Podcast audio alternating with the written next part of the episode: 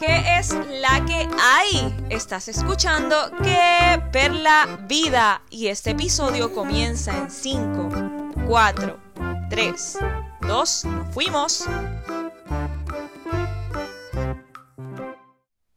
Este es el séptimo episodio de mi podcast Perla Vida y en esta nueva ocasión quiero tocar el tema de cuando la compasión se utiliza para atacar a otros. Y hablo de compasión entre comillas porque voy a estar hablando del veganismo, su postura y algunos personajes que se pasean en esta comunidad para atacar a otros. Si bien muchos aquí saben que yo soy vegana hace más de siete años, voy para ocho años ya casi, a cuestión de nada, el próximo año.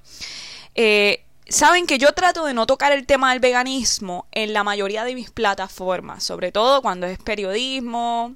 En la plataforma del fitness sí me gusta añadirlo, por eso de romper estereotipos. Pero en aspectos más profesionales no me gusta. Porque yo soy periodista y ante todo no puedo meterme en la historia, ¿verdad?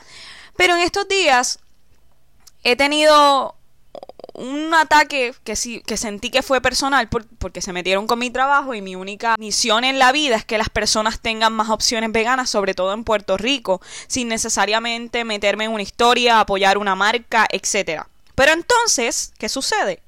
En los últimos cinco años en Puerto Rico, puedo decir hasta tres, qué sé yo, dos, se ha creado un boom del veganismo y más personas se están sumando a esta comunidad que me parece excelente. Pero también personajes que lo que buscan es ganar reconocimiento, convertirse en influencers del veganismo y todo lo que esté relacionado a la pauta. Un personaje que llevo viendo desde hace mucho tiempo, que para lo que se presta es para criticar a otros y restregarle la cara que él es el más que sabe de veganismo, ataca la página en la cual yo escribo que es mi trabajo, ¿verdad? Es parte de mi trabajo. Utilizando como base que nosotros somos un medio ignorante, que no sabemos nada de veganismo, cuando la cara detrás de esa página es una persona vegana.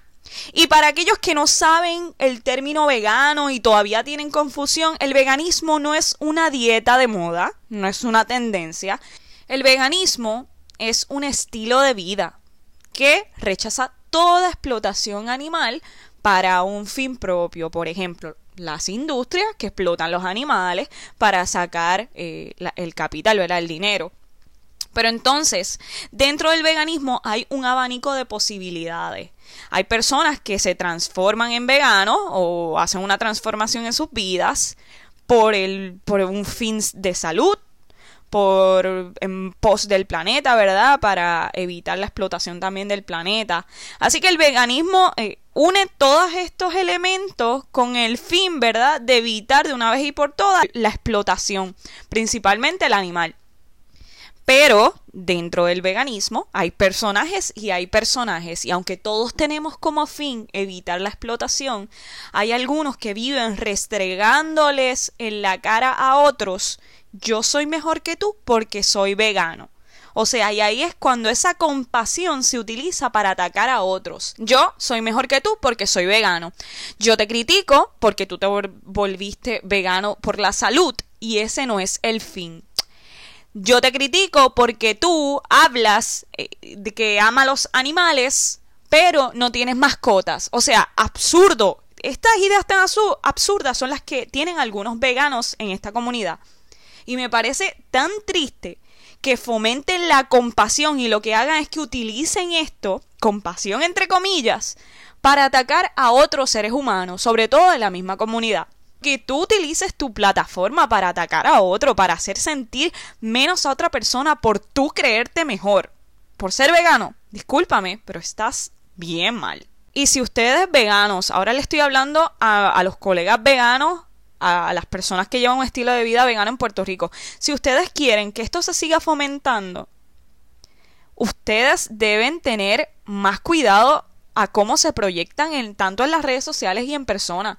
Porque en vez de motivar a otros, de crear una historia para que se sientan identificados, estamos asustando a los otros puertorriqueños.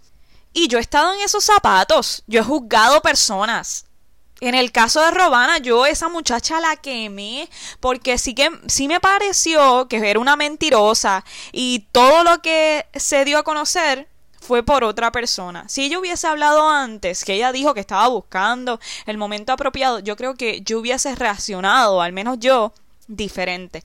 Pero me he puesto a analizar y si yo estoy también en esa situación, que obviamente por mi trabajo como periodista yo estoy expuesta a muchas situaciones.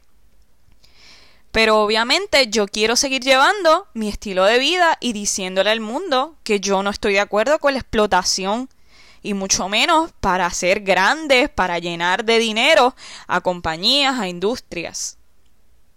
Pero también he aprendido que uno tiene que tener un poco de cuidado, porque al final todos, todos somos vulnerables y tenemos tenemos situaciones a las cuales estamos expuestos.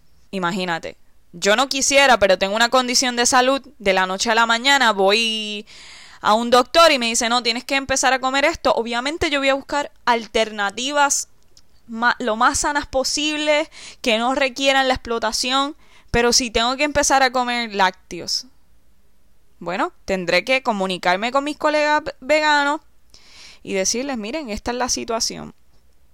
Pero tú, creerte mejor que otro, porque eres vegano, déjame decirte que tienes que bajar de esa nube ya.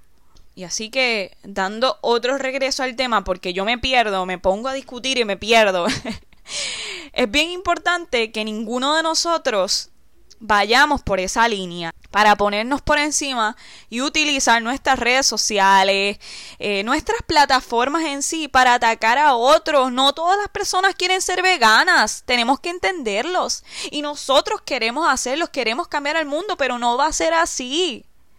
Discúlpame, pero no va a ser así. No todo el mundo quiere ser vegano. Vive tu vida, disfruta lo tuyo y deja a las personas vivir en paz. De verdad que yo creo que esto más que todo, más que, que, yo creo que esto es cuestión de madurez, más que todo. Porque uno llega a una etapa de la vida como vegano que ya se da cuenta que de verdad no puedo hacer nada más porque la gente no quiere.